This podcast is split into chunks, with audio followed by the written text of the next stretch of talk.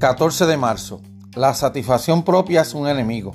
Zenón decía que no hay nada más ajeno a las ciencias que la satisfacción propia. Diógenes Laercio. La satisfacción propia, los delirios de grandeza, no solo son rasgos molestos de la personalidad. El ego no solo es desagradable y odioso, es el enemigo absoluto de nuestra capacidad para aprender y crecer. En palabras de Pícteto, es imposible empezar a aprender lo que uno cree saberse.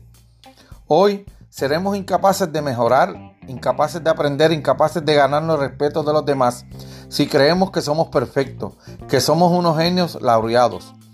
En este sentido, el ego y la satisfacción propia son enemigos de las cosas que deseamos porque nos engañamos al creer que ya las poseemos. Así que debemos mediar el ego con la hostilidad y el odio que éste despliega maliciosamente en nuestra contra, para así alejarlo aunque sea por un periodo de 24 horas a la vez.